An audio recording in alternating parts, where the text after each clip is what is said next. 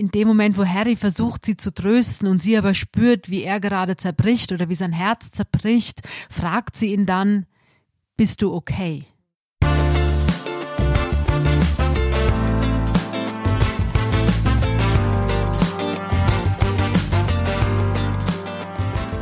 Hallo und herzlich willkommen bei Bunte Menschen. Ich bin Marlene Bruckner, Journalistin bei Bunte und spreche mit Tanja May, stellvertretende Chefredakteurin. Hallo Tanja. Hallo Marlene. Tanja, wir haben ja letzte Folge schon angeschnitten, dass es ja das traurige Thema rund um Megan gab, nämlich dass sie eine Fehlgeburt erlitten hat. Und wir werden heute ein bisschen genauer darauf eingehen, weil wir haben getitelt natürlich damit und wir haben eine sehr schöne Story, wie ich finde. Wir haben sehr viele Aspekte von diesem tragischen, von dieser tragischen Fehlgeburt beleuchtet. Wir haben mit Ärzte gesprochen und Ärztinnen und werden da heute mal ein bisschen drüber sprechen, wie das eben für Megan war und was es eigentlich auch so für die Fans oder andere Menschen zu bedeuten hat. Wenn euch die Folge gefällt, dann abonniert uns gerne auf iTunes, Spotify und Co. und lasst gerne Bewertungen da. Wir schauen aber jetzt erstmal, was sonst so los war die Woche. Wir haben ein schönes Interview oder einen schönen Text über Andrea Kiewel, die Fernsehgartenmoderatorin. Die ist nämlich nach drei Ehen wieder frisch verliebt. Ja, die Andrea Kiewel hat ein Buch veröffentlicht, so ein bisschen ohne Not. Also ich frage mich mhm. schon manchmal, warum man sein Sexualleben preisgibt ohne Not. Aber gut, sie hat's gemacht. Und in diesem Buch kommt auch vor, dass es einen geheimnisvollen Mann gibt mhm. in Tel Aviv. Das ist bekannt, also sie fliegt ja da öfter hin. Mhm. Sie sagt nicht, wer der Mann ist, aber sie schreibt sehr, wie soll ich sagen, poetisch über ja. diesen Mann. Ja. Mhm, sehr blumig. Und sie lässt auch nichts aus, wie du gerade gesagt hast. Also genau. man erfährt irgendwie so alles, wie sie gern Sex hat, wie genau, oft seit wann und wie oft und mit wem. Und ähm, ja, also wie gesagt, einerseits natürlich für uns schön, weil man kann mhm. darüber berichten. Andererseits frage ich mich, warum macht man das ohne Not? Aber was meinst du denn mit ohne Not? Naja, die Andrea Kiewel hat ja jetzt in den letzten Jahren auch ähm, ja sich immer sehr zurückgezogen und wollte gar nicht mehr, dass man so über ihr Privatleben schreibt. Also früher hat sie ja sehr gern drüber gesprochen, jetzt seit ein paar Jahren macht sie das nicht mehr. Und deswegen muss ich sagen, war ich schon verwundert, dass sie jetzt eben dieses Buch auf den Markt bringt. Wie gesagt, das hat sie ja niemand äh, gefragt, ob sie über ihr Sexualleben schreiben will. Aber gut, also für die Leser, für die Fans ist es ja recht unterhaltsam. Mhm, man sieht sie auch gerne im Fernsehgarten. Bist du Fernsehgarten-Fan? Also ich war sogar schon im Fernsehgarten. Okay. Ich kenne die Andrea Kiewel oder kannte sie früher sehr, sehr gut. Als Zuschauerin dann. Genau, und war als Zuschauerin da auch schon. Und ja, ich, das macht sie seit vielen Jahren sehr gut und sehr erfolgreich. Und die Zielgruppe sonntags früh, da gibt's ja auf der einen Seite, in der ARD gibt's ja den mhm. Stefan Ross und im ZDF ist dann die Andrea Kiewel. Also das sind so die immer wieder Sonntags und der ZDF Ja. das sind ja die beiden Sonntagsformate. Nein, das macht sie wunderbar. Und ähm, von daher, glaube ich, freut man sich jetzt auch einfach mal was über sie privat zu lesen. Denke ich auch. Dann hatten wir eine weitere schöne Geschichte, nämlich Sonja Kirchberger hattest du ganz schön geschrieben. Sie hat nämlich einen Biobauernhof auf Mallorca. Und du hast sie besucht, oder? Na, ich konnte jetzt nicht hinfliegen. Mhm. Das war ist ja alles etwas schwierig im Moment mit ja. Quarantäne und Tests und ich weiß gar nicht, wie viele Corona-Tests ich jetzt schon gemacht mhm. habe, weil man jetzt auf gewissen Flugrouten darfst du nur einsteigen, wenn du unmittelbar vorher diesen Test gemacht mhm. hast. Und deswegen haben wir uns jetzt äh, entschieden, dass wir das telefonisch okay. machen, das Interview. Wir haben eine Fotografin dann hingeschickt, die lebt auf Ibiza, also von daher war das überhaupt kein Problem. Mhm. Und die Sonja und ich, wir kennen uns sehr gut ja. und von daher ist es dann gar kein Problem, wenn man so ein Interview telefonisch macht. Und die Sonja ich finde sie klasse, mhm. ich finde sie toll und äh, finde sie wunderschön und ist eine sehr empathische mhm. Frau.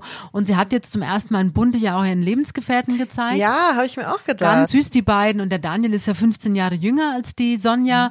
Aber die haben da jetzt wirklich ihre Berufung gefunden. Also die hatten ja schon seit vielen Jahren ein Restaurant auf Mallorca. Ja. Und jetzt, auch durch Corona natürlich, also sie haben, sie wohnen ja auf einer Finca mitten in mhm. einem Olivenhain, riesengroß. Und sie ernten natürlich Oliven, sie machen ja. ihr eigenes Olivenöl und ähm, Sie haben Ziegen, sie haben Hühner, also mhm. sie leben sehr biologisch, sehr nachhaltig. Mhm. Und die Sonja erzählt eben, dass sie jetzt diese Corona-Zeit genutzt haben und haben also online quasi so mhm. äh, ja, Landwirtschaftskurse und wie mache ich Ziegenkäse und wie mache ich das und wie mache ich das und das haben die jetzt alles belegt und haben da jetzt wirklich sich ein schönes zweites Standbein aufgebaut. Und die beiden sind ja auch schon seit acht Jahren zusammen. Ne? Ja. Also das ist auch immer interessant, wenn du sagst, 15 Jahre jünger ist ja der Mann und ja, sie sind seit acht Jahren zusammen, finde ich immer total schön.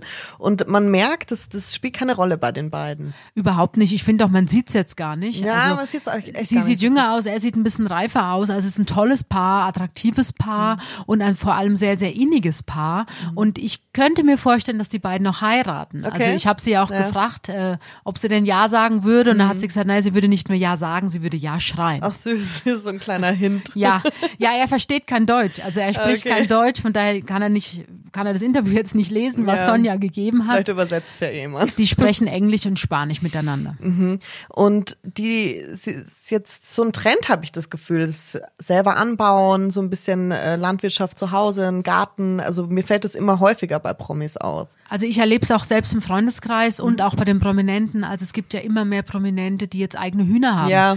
Also die Judith Rakers postet das ständig, dann Barbara die Schöneberger. Barbara Schöneberger. Und ich glaube auch durch die Corona-Pandemie jetzt, Mhm. also dieses mehr zu Hause sein. Ich kenne viele Leute, Freunde auch, die jetzt den Wunsch haben, eben ein Haus zu haben oder einen Garten zu haben Mhm. Ja. und selbst auf ihrem Balkon jetzt kleine Pflanzen anbauen und ernten. Und man kocht ja auch jetzt selbst natürlich viel, viel mehr dadurch, dass die Restaurants geschlossen haben. Mhm. Das stimmt, ja. Und jetzt nicht, man will ja jetzt auch nicht jeden Tag To-Go-Essen holen, was natürlich praktisch ist und Mhm. was auch wichtig ist, damit die Restaurants unterstützt werden. Aber es macht ja auch Spaß, zu Hause jetzt zu kochen, mehr zu kochen. Und ich glaube, das ist jetzt so der positive Aspekt dieser Mhm. ganzen Corona-Pandemie. Hast du einen grünen Daumen? Nein.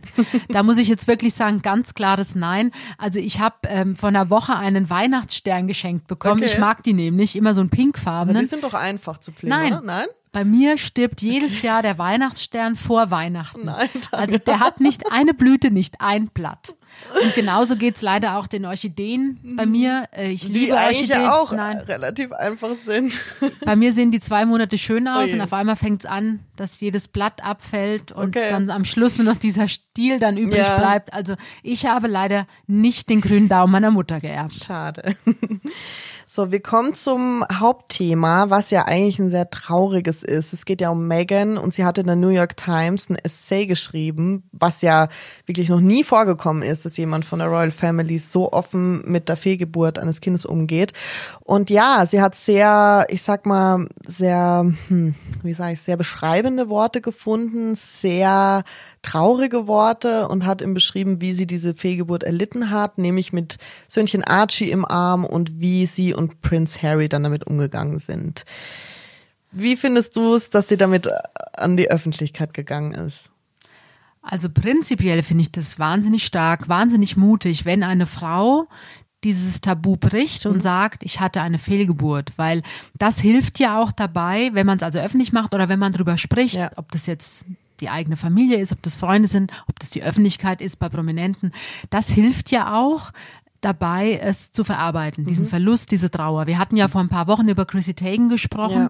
Das war ja ganz, ganz schlimm. Die hat ja im sechsten Monat ihr Kind verloren, musste dieses Kind tot zur Welt bringen. Ja, ein Albtraum. Nein, ein Albtraum. Und da hatten wir ja auch mit Ärzten, Psychologen gesprochen und die haben eben erklärt, dass man drüber sprechen muss, weil nur das hilft eben, diese Trauer, diesen Schmerz, dieses Trauma zu verarbeiten. Das Gleiche gilt natürlich auch für Megan. Das ist ganz klar. Also das ist ähm, für jede Frau das Schlimmste, was passieren kann. Ich finde nur überraschend, das klingt jetzt hart und ich werde jetzt auch sicher von einigen, äh, ja, die werden jetzt zusammenschrecken und zusammenzucken, wenn ich das sage. Aber es ist interessant, wie das doch in der Öffentlichkeit auch jetzt wieder bei Megan diskutiert wird. Also ich habe auch mit einigen Frauen drüber gesprochen, die spontan gesagt haben, na ja, Wer weiß, ob das alles wirklich so war, wie sie das beschreibt, weil dieses Essay, das sie geschrieben hat, das ist, liest sich so sehr blumig, sehr hochdramatisch. Also ich finde es ein Tick too much auch, Okay. wie sie das schildert. Und vor allem, was ich interessant finde oder was mich interessieren würde, in der wievielten Woche diese Fehlgeburt passiert ist. Das hat man nie erfahren. Nein. Also sie spricht von einer Fehlgeburt im Juli, aber man weiß nicht, war es die vierte Woche, war es der dritte Monat, vierter Monat.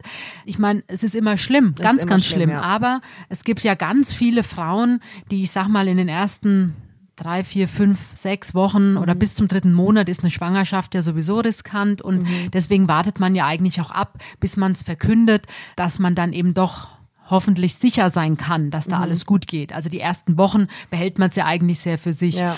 Und ähm, ich glaube mal, also wir haben auch in der Redaktion darüber diskutiert, wenn sie jetzt schon vierter, fünfter Monat gewesen wäre, bin ich sicher, weil es gibt ja immer wieder Fotos von mhm. ihr, A, man hätte was gesehen und B, denke ich, dass sie es auch schon publik gemacht hätten. Mhm. Weil es wäre ja gut für das Paar gewesen, für Meghan und für Harry, wenn eben ein Baby unterwegs gewesen ja. wäre, weil dann einfach die Öffentlichkeit auch ganz, ganz anders mit ihr umgeht.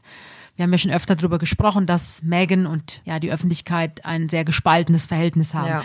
Also von daher, ja, es erschreckt mich selbst, dass auch ich so ein bisschen gedacht habe, naja, was sie da schreibt. Ja, ist schade, ist, ne, dass man dann so es ist Gedanken ein, Ja, hat. aber es ist einfach so ein Tick too much, finde ich, mhm. wie sie das beschreibt. Mhm. Das ja. ist ja auch die größte Kritik daran. Das ist sehr PR-mäßig aussieht. Ich will das auf keinen Fall unterstellen. Ich glaube schon, dass das auf jeden Fall passiert ist. Ich glaube auch, dass es passiert ist. Aber wie gesagt, mich würde nur interessieren, aber in der Art und, Woche genau, es passiert ist. Und die Art und Weise, wie sie es halt ähm, geschrieben hat. Also ich gebe dir da recht, ich habe es auch gelesen und fand es auch dramatisch. Es ist dramatisch, natürlich. wenn es passiert und es ist wahrscheinlich genauso passiert, wie sie es erzählt hat. Aber es ist natürlich, es wirkt dann schon krass beim Lesen und ähm, sehr blumig geschrieben, wie du schon sagst. Auch ich finde auch ja, die Art, wie sie sagt, sie hat Archie gewickelt und dann mhm. hat sie diesen Schmerz und dann geht sie mit Archie auf die Knie und umklammert ihr Kind und während sie ihr erstes Kind umklammert, spürt sie, dass sie ihr zweites Kind verliert. Genau, so literarisch, das ist wie Genau. Be also das ist wie das ist das ist, das ist ja. ja wie ein Roman geschrieben, ein, wie sie das schildert. Genau, und ich glaube, das war auch ja. die größte Kritik, die sie dann deswegen hören musste. Sie hat es halt nicht erzählerisch, wie als würden wir jetzt zwei reden. So, so, so würde man das ja nicht erzählen. Es ist einfach zu viel. Wie genau, sie zu viele, ja. Und ähm, an sich aber trotzdem gut, dass sie es machst, dass sie das Tabu bricht. Und ich, du hast ja auch schon Chrissy Teigen angesprochen dass die beiden wahrscheinlich auch, ähm, ja, die sind ja eng befreundet und die werden sich da auch ziemlich viel wahrscheinlich ausgetauscht haben, kann ich mir vorstellen. Ich vermute es mal und vielleicht hat auch natürlich die, ähm, die Art, wie Chrissy Teigen damit umgegangen ist, nämlich eben die Fotos sogar aus dem Kreissaal mhm. zu posten, ähm, wofür sie ja auch nicht nur gelobt wurde. Also ja, da gab es ja auch Frauen. Wobei ja. mich hat das extrem angerührt, muss ich sagen, weil ähm, auch das kenne ich aus dem Freundeskreis, also dass eine Freundin eben ihr Kind tot zur Welt bringen mhm. musste und das ahnt man nicht, wie die Frau in dem Moment oder auch in den Wochen danach, wie es mhm. dieser Frau und auch dem Mann natürlich geht. Also wirklich eine Katastrophe und deswegen hat mich das zutiefst angerührt, die, ähm, die Geschichte rund um Chrissy Teigen. Mhm. Und ja, sie soll befreundet sein mit Megan oder die beiden sind befreundet und ich könnte mir schon vorstellen, dass das natürlich auch bei Megan was ausgelöst mhm. hat, dass sie dann gesagt hat, okay, auch sie geht an die Öffentlichkeit mhm. und ähm, sie hilft mit, dass es eben kein Tabuthema mehr ist, wenn eine Frau eine Fehlgeburt hat. Was ich aber auch sehr interessant fand, war der Aspekt, wie Harry trauert. Weil wir haben auch mit Psychologen gesprochen, ne? Und, ja, wie ja. Megan schildert, dass Harry trauert. Mhm. Wir wissen nicht, wie ihr Mann trauert. Wir wissen nur aufgrund dieses Essays, mhm. wie es gewesen sein soll. Mhm. Und auch da muss ich sagen, also wie sie das schildert, dass sie im Krankenhaus liegt und er neben ihr sitzt und sie halten sich an den Händen und Tränen laufen beiden übers Gesicht und in dem Moment, und das schildert sie ja auch so, in dem Moment, wo Harry versucht, sie zu trösten und sie aber spürt, wie er gerade zerbricht oder wie sein Herz zerbricht, fragt sie ihn dann, bist du okay? Mhm. Und auch da habe ich gedacht, hm, also weiß ich nicht, ob das so in der Realität ist. Und das hat sie ja immer wieder aufgegriffen. Und dieses, bist du okay, okay diese genau. Frage, aber das da geht sie ja auf, das ist ja ein Interview, auf was sie da anspielt. Genau. Das war ja damals in Südafrika, als sie dieses ja, berühmte Interview gegeben hat bei einem Fernsehjournalisten, wo sie da steht mit großen Augen und wo sie mich ja total an Suits erinnert hat, mhm. weil das ist genau diese äh, Mimik. Mimik. die sie auch da immer hatte. Aber der Journalist fragt sie eben, wie es ihr geht, mhm. ob sie okay ist. Und dann kommen mir die Tränen und sie sagt, er sei der Erste seit langer Zeit, der sie das fragt. Also dieses Bist du okay? Das ist so ein Satz, der zieht sich so ein bisschen durch ihr Leben mhm. und den schildert sie jetzt eben auch bei diesem Vorfall in der Klinik. Und mhm. ja, sie schildert es so, natürlich sollte man ihr glauben, aber auch da fragt man sich, hm, ob das denn alles so gewesen ist. Aber eben auch, dass die Psychologin, die wir befragt haben, hat auch gesagt, dass Männer da eben ganz anders trauern, ist ja ganz klar, weil sie haben ja den körperlichen Verlust jetzt in dem Sinne nicht. Aber das fand ich auch interessant, dass Frauen halt ein extremes Bedürfnis haben, über ihren Verlust zu reden und Männer da oft dicht machen. Aber es ist super wichtig, dass die eben auch drüber reden und dass sie zuhören vor allem und ja, empathisch einfach sind dabei. Und ich glaube, dass Männer das oft dann mit sich selber so ein bisschen ausmachen wollen. Und ich glaube, manchmal wäre es besser, wenn man doch redet. Naja, ich denke, dass die Männer, die da betroffen sind, natürlich reden und zwar mit ihrer Frau. Genau. Also ähm, das ist ja sowieso, ich glaube, so ein Thema, das ist natürlich etwas, was ein Paar miteinander ausmacht mhm. und allenfalls in der Familie ja diskutiert wird und besprochen wird. Und in dem Fall von Prominenten natürlich ähm, jetzt auch immer mehr ja. an die Öffentlichkeit gelangt. Aber ich glaube schon, dass Prinz Harry natürlich mit seiner Frau spricht. Ja, das glaube ich auch. Und ich könnte mir vorstellen, auch mit seiner Schwiegermutter. Also die Mutter von Megan ist ja sehr oft bei denen im Haus in LA und die sind sehr eng auch aufgrund der Nähe natürlich. Und wir haben ja jetzt auch erfahren im Zuge dessen, dass es wohl wieder mehr Kontakt gibt, auch mit seinem mhm. Bruder, mit Prince William und mit Kate. Und ähm, dass die vier sich da doch jetzt auch über dieses tragische Ereignis auch wieder näher gekommen sind. Ja, das habe ich mich auch gefragt, weil die, die Familie ist ja in England und die konnte ja dann zu dieser Zeit gar nicht da sein, also physisch. Also sie haben sich ja gar nicht gesehen. Genau, aber natürlich äh, kann, kann man, man telefonieren, man kann mhm. skypen, man kann ja äh, sich trotzdem nah sein, auch wenn man weit weg ist. Ja. Also ich denke, dass der Zuspruch auch auf jeden Fall aus dem englischen Königshaus kommt, mhm. natürlich auch Prinz Charles und seine Frau Camilla. Also da bin ich mir ganz sicher, dass die Familie da jetzt natürlich zusammensteht, ganz klar. Mhm. Und jetzt wird ja auch viel darüber geschrieben, kann Megan überhaupt noch schwanger werden? Wie sieht es jetzt in Zukunft aus? Sie ist jetzt 39, wird bald 40 man sagt, äh, die Fehlgeburtenrate steigt auf 40 Prozent, wenn man dann 40 Jahre alt ist. Und da fragen sich natürlich viele, kommt da noch ein Baby und so weiter. Und ich denke mal, ja, es kommt, wie es kommt, ne? Also ich glaube, da kann man spekulieren, wie man ja. will. Letztendlich äh, werden wir es sehen, weil ähm, das liegt natürlich jetzt an der Natur und am Glück und an den beiden vor allem. Und ich denke mal schon, dass sie auf jeden Fall noch die Chance hat, ein Kind zu bekommen, ganz klar. Sie ist ja jetzt mhm. dieses Jahr erst 39 geworden. Also ja. macht sie nicht älter, als sie ist. ja gut, wir haben ja bald 2021. Ja, aber was ich mich auch gefragt habe, ob da, ich, ich kann mir vorstellen, dass sie die beste medizinische Behandlung bekommt, auch was das Fruchtbarsein angeht. Also ich kann mir schon vorstellen, dass sie Hormone nimmt. Also ich das weiß ich nicht, Marlene, das sind jetzt alles Spekulationen. Sind Spekulationen, aber also, ich, ich, ich finde, das, das ist auch zu intim jetzt, dass wir uns darüber den Kopf zerbrechen, äh, wie sie es jetzt anstellt, ein Kind zu bekommen. Ja, aber fände ich auch interessant. Ich meine, sie, sie teilt Natürlich. ja intime, intime Ja, Details. aber ich glaube, sie wird uns nicht daran teilhaben lassen, wie sie es schafft, schwanger zu werden. Das hat sie bei Archie ja auch nicht gemacht. Ja. Und, aber ich bin sicher, sie wird noch ein Kind bekommen, ganz Ich glaube auch. Ich bin ja. mir ziemlich sicher sogar. Ja.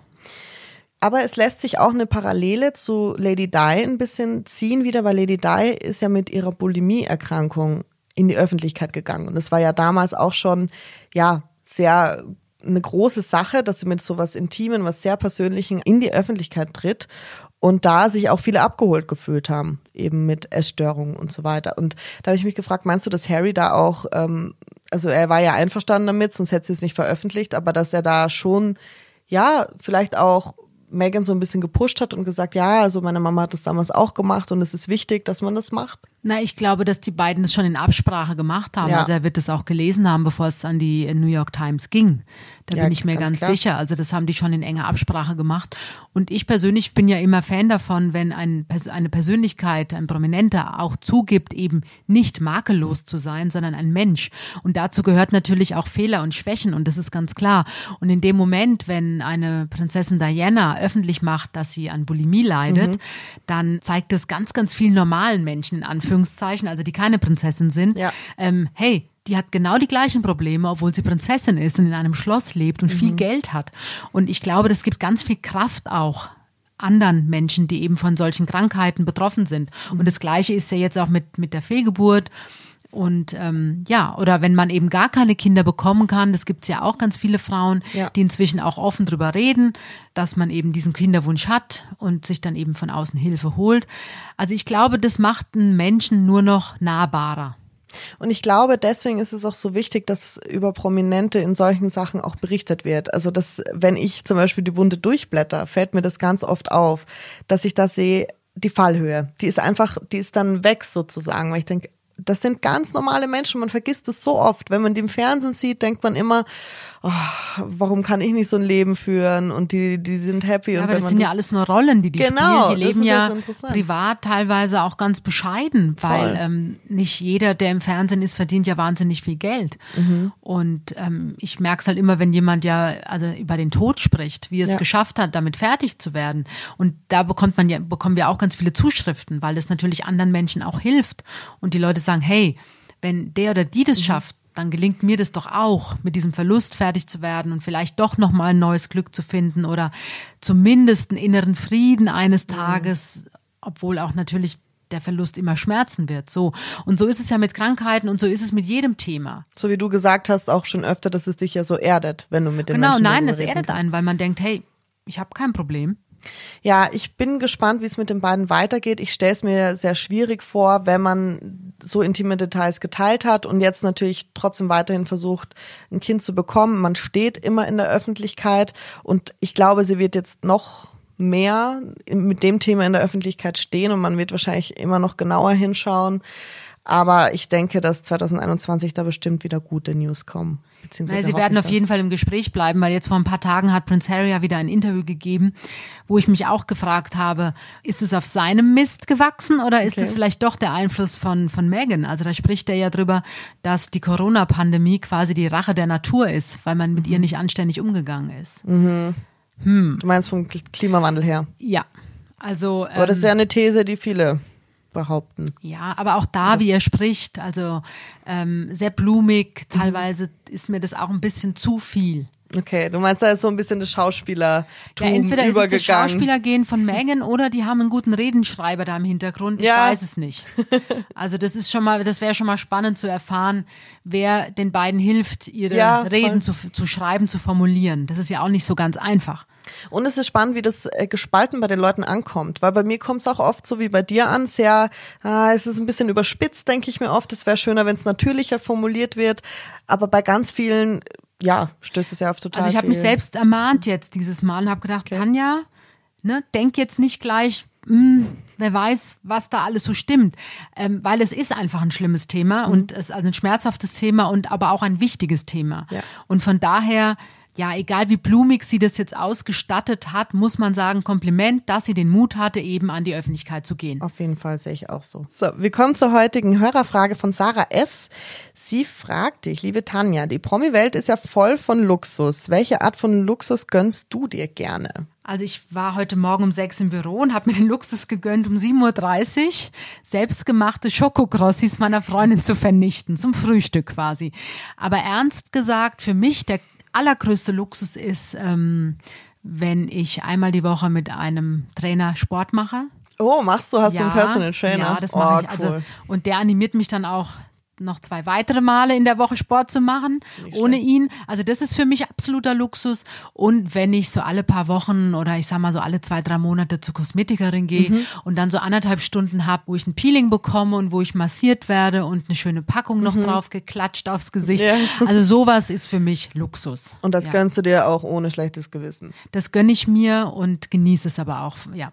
Sehr schön. Glaube ich, ist wichtig, dass jeder für sich seinen individuellen Luxus findet. Und das kann auch in kleinen Momenten sein. Für mich ist das riesengroß. Also für mich ist das riesengroß. Und wenn mir eine Freundin wirklich, die, von der ich weiß, sie arbeitet auch sehr, sehr viel. Ja. Und wenn die noch die Muße hat und die Zeit findet, für mich Schokokrossis zu machen mit heller, dunkler und weißer Schokolade. Kompliment. Danke, Petra. Sehr schön. Habt ihr auch Fragen an Tanja? Schreibt gerne an buntemenschen.podcast.gmail.com. Wir freuen uns auf eure Nachrichten und sagen bis zum nächsten Mal. Tschüss. Tschüss, Marlene.